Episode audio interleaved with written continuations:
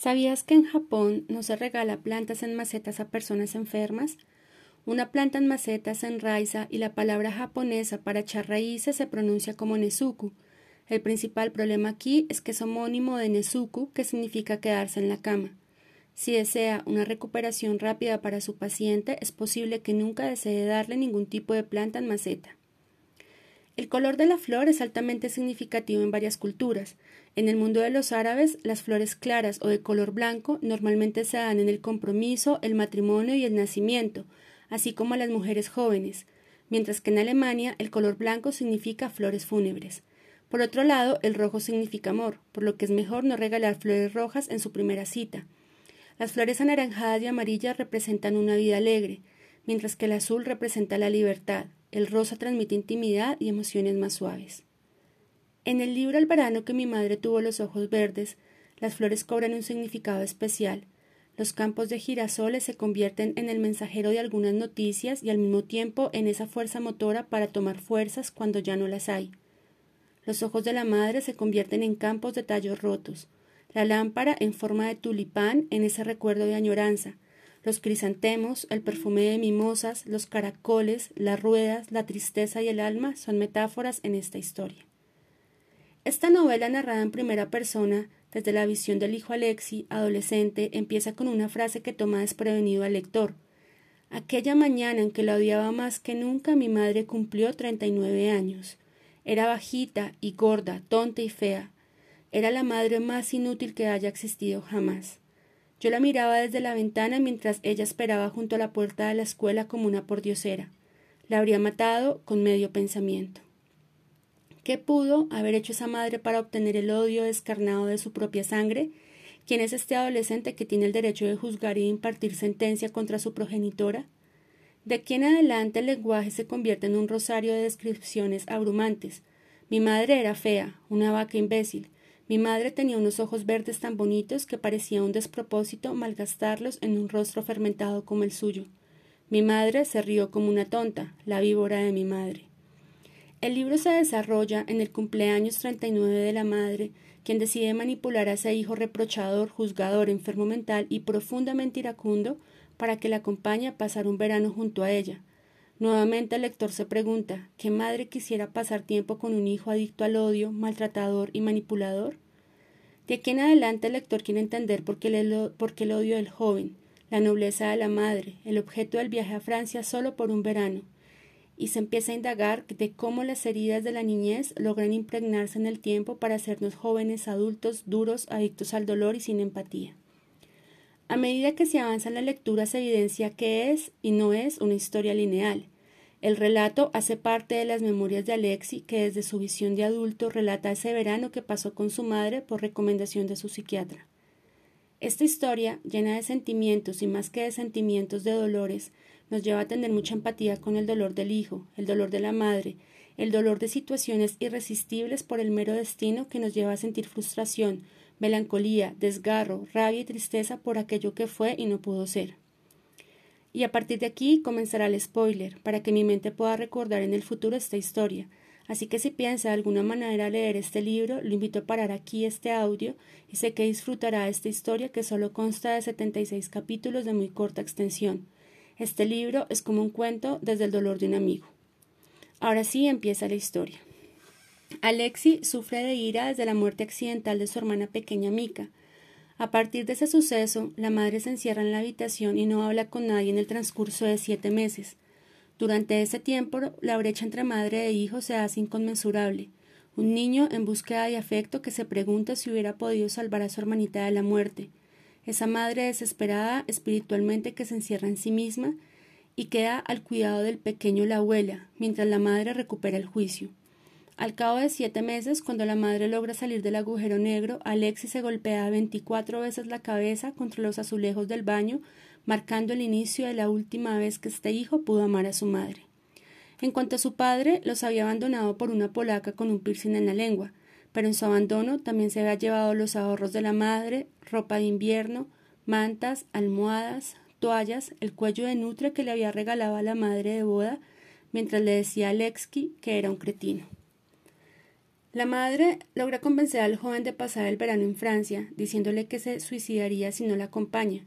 Luego le ofrece un computador portátil para que pueda ver porno y finalmente accede bajo la promesa de falsificar los papeles para obtener la licencia de conducción. Alexi, para sellar esta promesa, la obliga a jurarlo, a escribirlo en una hoja con fecha y año, y la amenaza que si no cumple su palabra, sencillamente la mataría.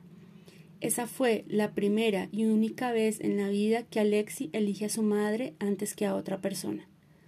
Cuando llegan a Francia, se hospedan en la casa de un hombre llamado Jan, John, una casa con pocas ventanas, descuidada, deshabitada pero acogedora. Allí empieza un cruce de sentimientos entre el odio perpetuo de Alexi por su madre y la forma en que ve que algo ha cambiado en ella, y al tener que soportar esa víbora que tanto odia, se va dando cuenta que aunque el odio no desaparece, se va secando como una costra, como esa misma costra que cubre en tres días las heridas de las personas y en un solo día las heridas de los perros. Alexi entra en crisis. Recuerda como en un funeral desata su ira descontrolada con quien le dice que no es hermano de Mika.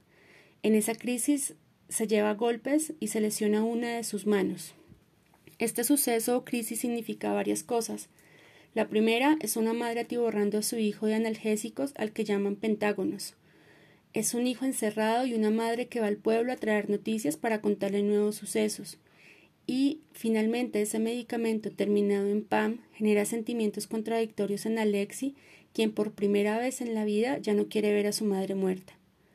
Una noche, después de todo ese festín de drogas y de recuperación emocional, la madre anuncia que solo quedan cuatro pentágonos, lo que podría significar nuevamente el comienzo de la crisis, del odio y del deseo de ver a la madre muerta. La madre lo lleva al campo de girasoles para anunciarle que tiene cáncer, uno maligno y muy rabioso. Su única recomendación es que no tenga miedo. De ahí los ojos de ella se convierten en campos de tallos rotos. La historia se desenvuelve por mil a mil por hora y Alexis se convierte en un pintor que vende un cuadro titulado El secreto de los abortones de flores por un cuarto de millón de libras esterlinas. Esta parte del pasado son las notas que recuerda al último verano que pasa con su madre, donde la ve en su proceso de transición a la muerte. El corte de cabello, la pérdida de peso, la redención de la madre en pedirle perdón por no haberlo querido, las historias contadas por ella y la pregunta del joven de por qué no había empezado a morir antes. De repente Alexi empieza a hacer algo por la madre. La entiende, la cobija en su dolor, se hace cargo de las labores de la casa, siente lástima por perderla y marca su destino fatal al conocer a Moira, la sobrina de John, dueño de la casa, quien años después sería su mujer, con la que no solo perdería la virginidad, sino también sus piernas y tendría una doble muerte al perderla a ella también. Los siguientes capítulos se componen de momentos y recuerdos que reconstruyen la historia entre una madre y un hijo que se conocen por primera vez, las primeras veces que duelen. La primera vez que ve a una mujer desnuda es a su madre moribunda bañándose en una tina. La primera vez que pierde lo que ama.